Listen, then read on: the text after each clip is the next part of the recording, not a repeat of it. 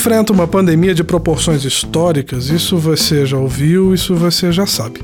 Mas o que você talvez não tenha ouvido ainda é sobre o grande desafio que é tomar decisões em um ambiente tão polarizado como é o Brasil de 2020.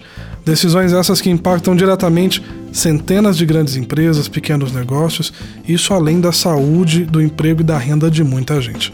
Quem vê essas decisões sendo tomadas muitas vezes não vê as pessoas que estão por trás dela e muito menos o peso da responsabilidade que é se posicionar quando ser neutro não é uma opção.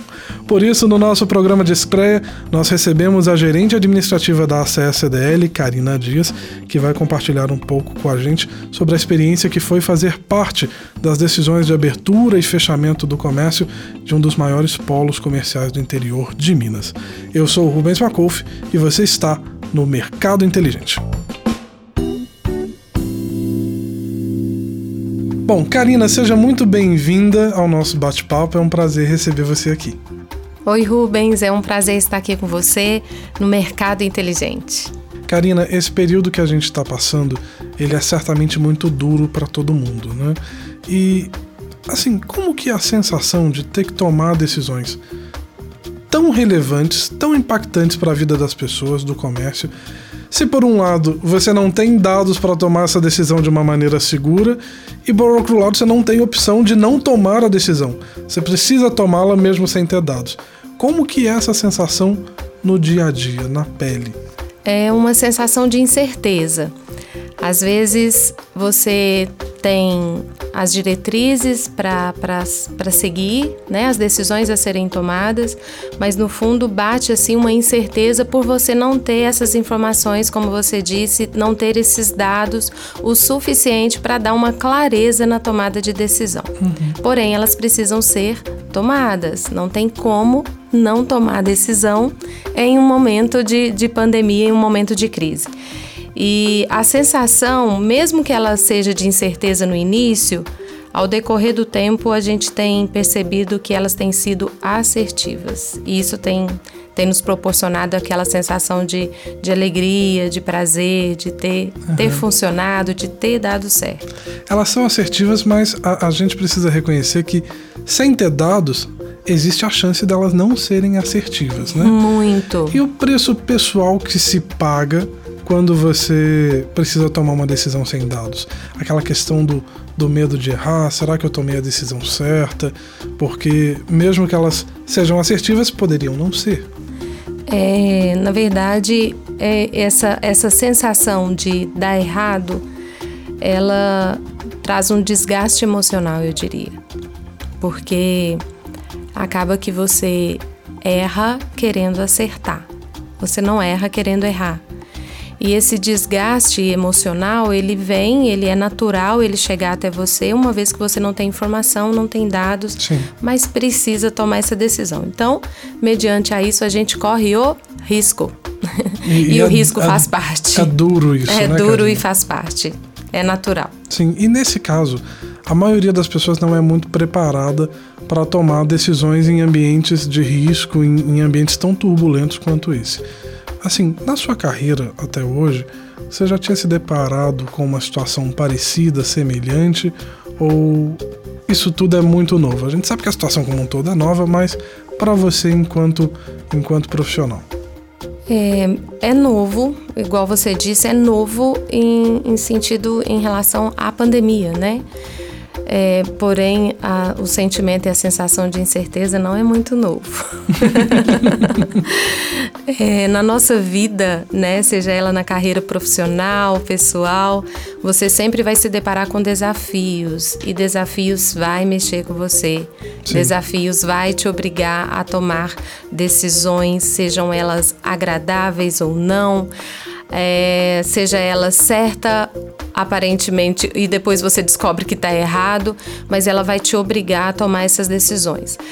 Eu já passei sim por situações onde eu tive sim que tomar decisões não muito favoráveis, porém faz parte e tudo fica uma grande lição, Rubens.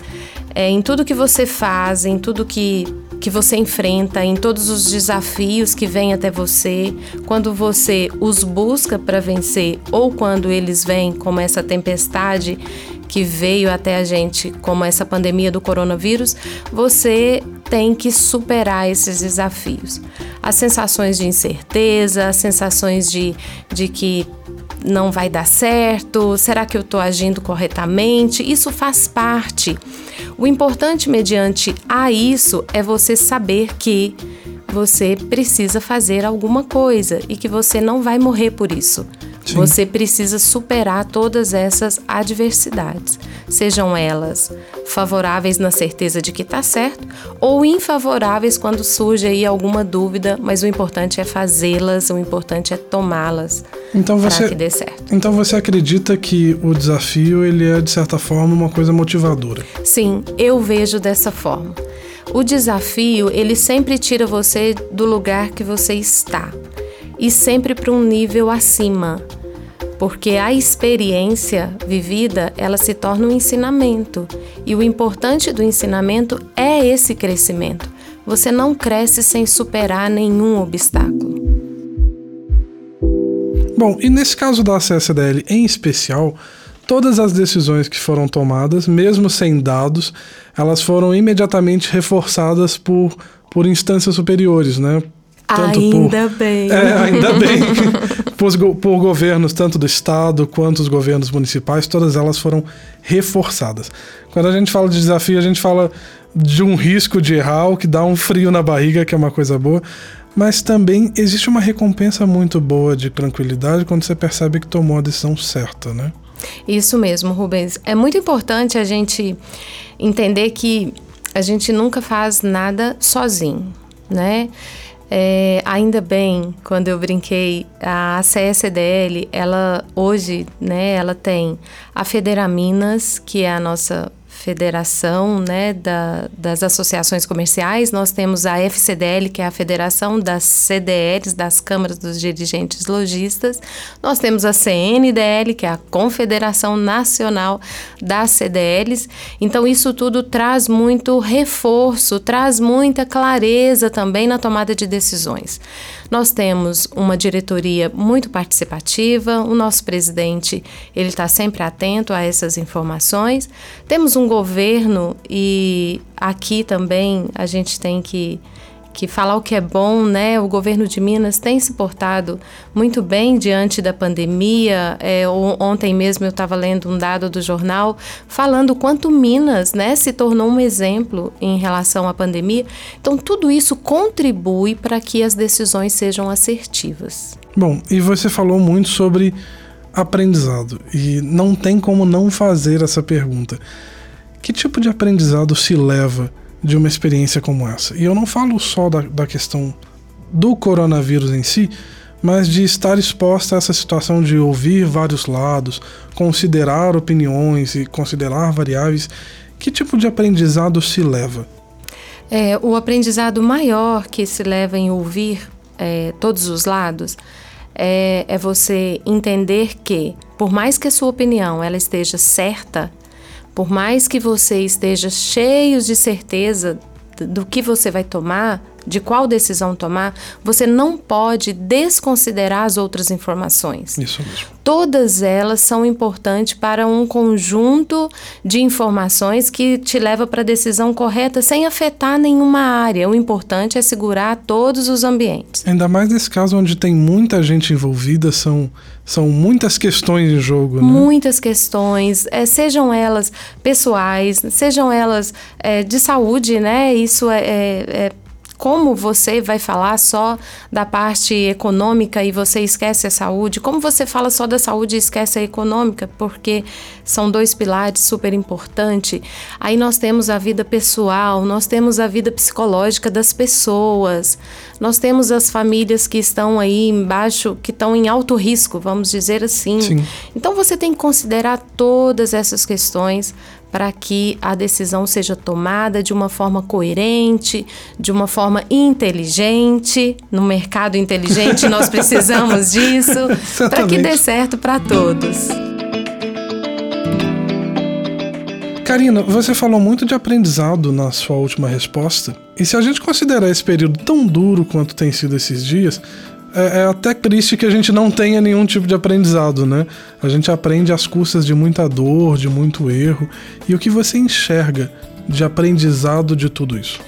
É, eu consigo enxergar, Rubens, o aprendizado maior, né? O que fica é em relação à humanidade. Porque eu acredito que a dor ela contribui muito para o aprendizado, apesar que a gente não precisaria dela para aprender.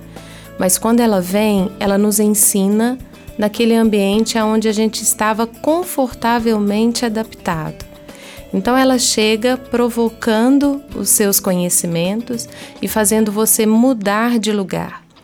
Imagina você que nessa pandemia nós começamos a dar mais valor às pessoas que estão próximas da gente.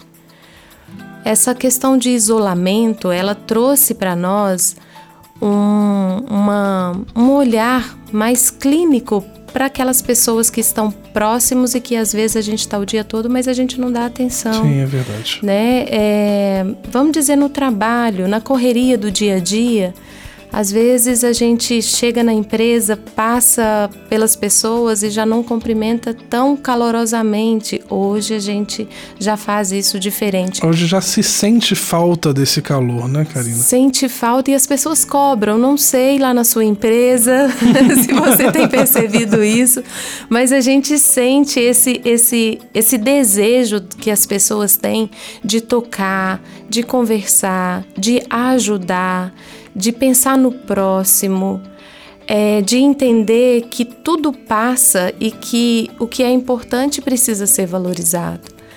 E então o aprendizado maior que eu tiro como lição de tudo isso que tem passado, pela minha vida pessoal, é, Karina, vamos ter um olhar clínico para as pequenas coisas, vamos olhar assim com detalhes e vamos valorizar aquilo que realmente precisa ser valorizado. O que realmente importa. O né? que realmente importa.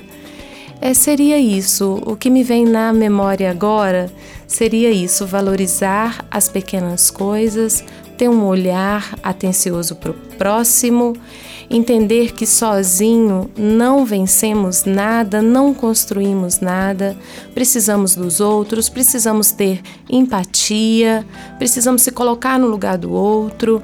E é isso que vai contribuir para a gente construir um mundo melhor, para a gente atuar aí nesse mercado inteligente. Certamente é uma super mensagem. Karina, muito obrigado pela sua presença aqui hoje.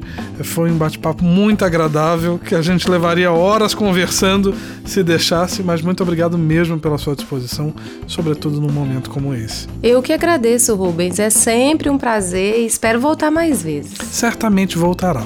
E você que nos ouve, muito obrigado pela companhia. Continue nos acompanhando na sua plataforma favorita de podcast e semana que vem estamos de volta com Mercado Inteligente. Abraço.